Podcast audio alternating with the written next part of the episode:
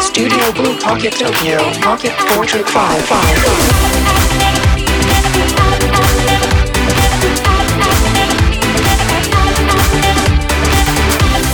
ポケットポートレート4ポッドキャスティングどうもカンガルー鈴木です。えー、っと無事ねあのお花もしっかり咲きましてね。えー、週末はなかなかのなんか花見日和だったんじゃないですかね。かなりね天気まあちょっと最後雨降りましたけどえー、よかったんじゃないかと皆さんね満喫できたんじゃないかと思いますけれど、えー、今週も行ってみたいと思います。それでは行ってみましょう、えー、ポケットポートレート4ポッドキャスティング考える次のポケットポートレート5ミニ。Pocket Portrait 5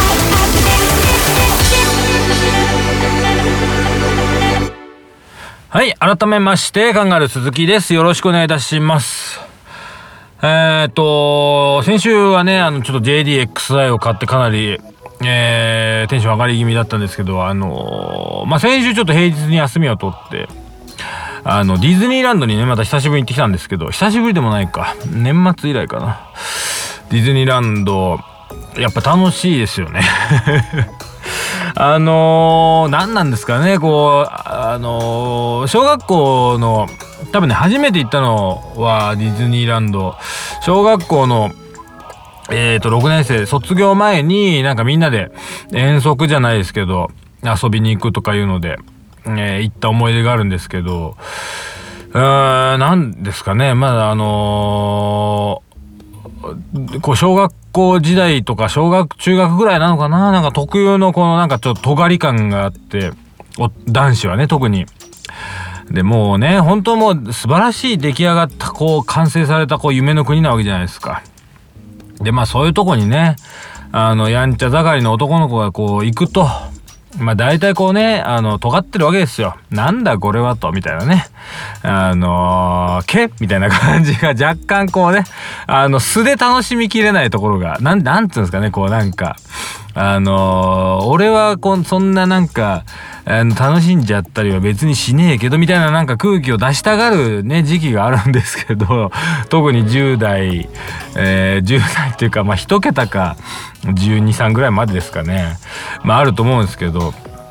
なんで結構ねちっちゃい時に行ってた時はそこまでなんかがっつり楽しむっていう感じでも逆になかったんですけど多分大人になってからの方がね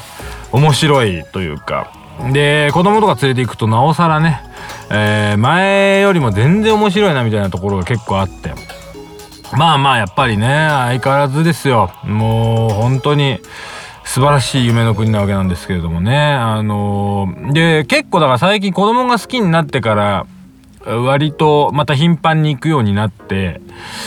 でまあそれまではねそこまでこう年に12回2回行くかどうかな。1年に1回行くかどうかぐらいの感じで。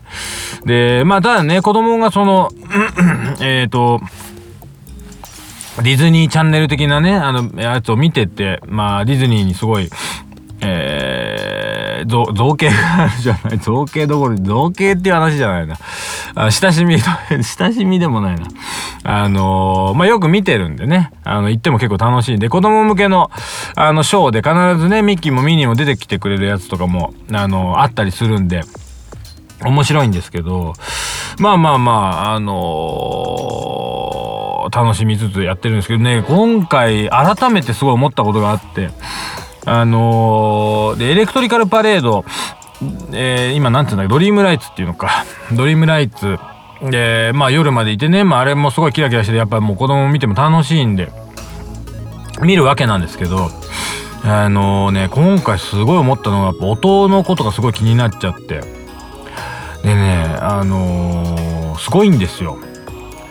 でなんか後々帰ってきてから調べたらそのディズニーランドの音響っていうのがなんかすごいやっぱりめちゃくちゃやっぱり計算し尽くされた音響らしくてでまあなんか本当に詳しいところまでは分かんないんですけどなんかいわなんかある説によるとまあ立体音響みたいななんかそういう設備があって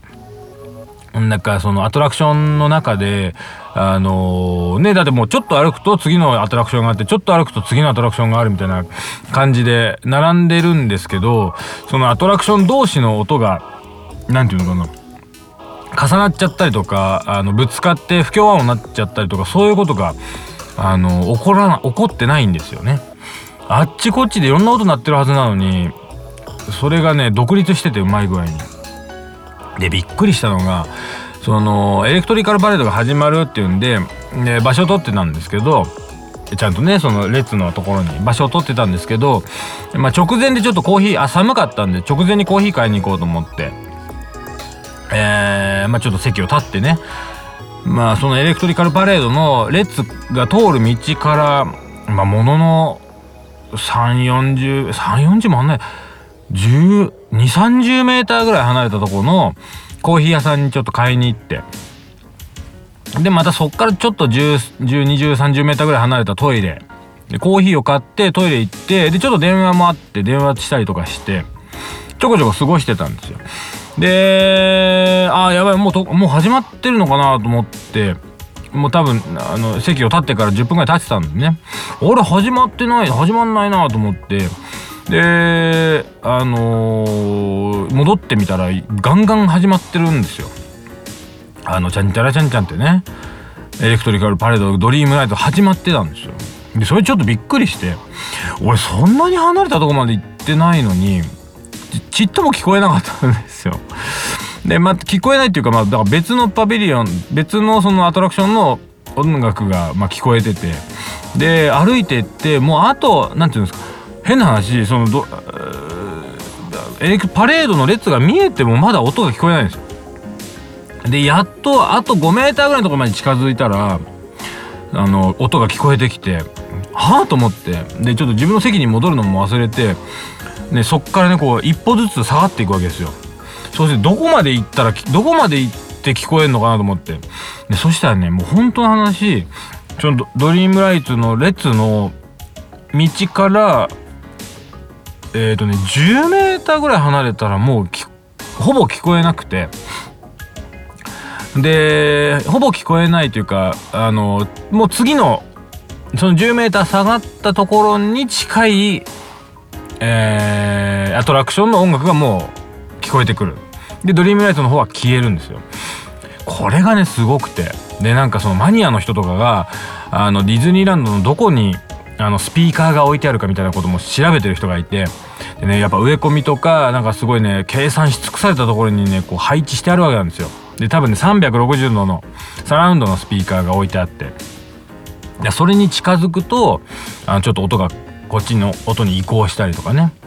で一番びっくりしたのが 多分ね連動しててその要はえっ、ー、とその木木とかお店とかについてるスピーカーからもあの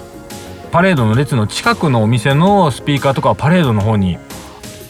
一回パレードの音を流すんですけどでそのパレードも例えばそのねモンスターズインクのパレードがあの出しが来たりミッキーの出しが来たりドナルドの出しが来たりとかして毎回出しごとにちょっと音楽も変わるんですけどそれに応じてその備え付けのスピーカーの方から出てる音もあのその出汁が近づいた時はその出汁のバッキングみたいな感じになるんですよ。これがねすげえなと思って。あのねちょっとこれもう一回また次回行った時もうちょっとさらにちょっと家族を置いて研究しようかなと思ってるんですけど本当にそのなんか連動具合とねコントロール具合がもうすごくてこれね是非ディズニーランド行った時はあのちょっとねスピーカーちょっと注目していただけたら面白いんじゃないかなと思うんですよねこれ。本当にねちょっとしたね距離の差だけでねもう全然違う音楽流れてたりとかするんでこれ是非、ちょっとね、ちら聞きしていただければなと思うんですけどね。また近日ね、あの遊びに行くと思うんでまたちょっと新しい発見があったら是非ね、えー、ご報告できればと思うんですけどそんな感じで、えー、今回はディズニーランドラジオということでね、えー、短い時間でございます。がありがとうございました。また来週よろしくお願いいたします、えー、考える鈴木でした。ありがとうございました。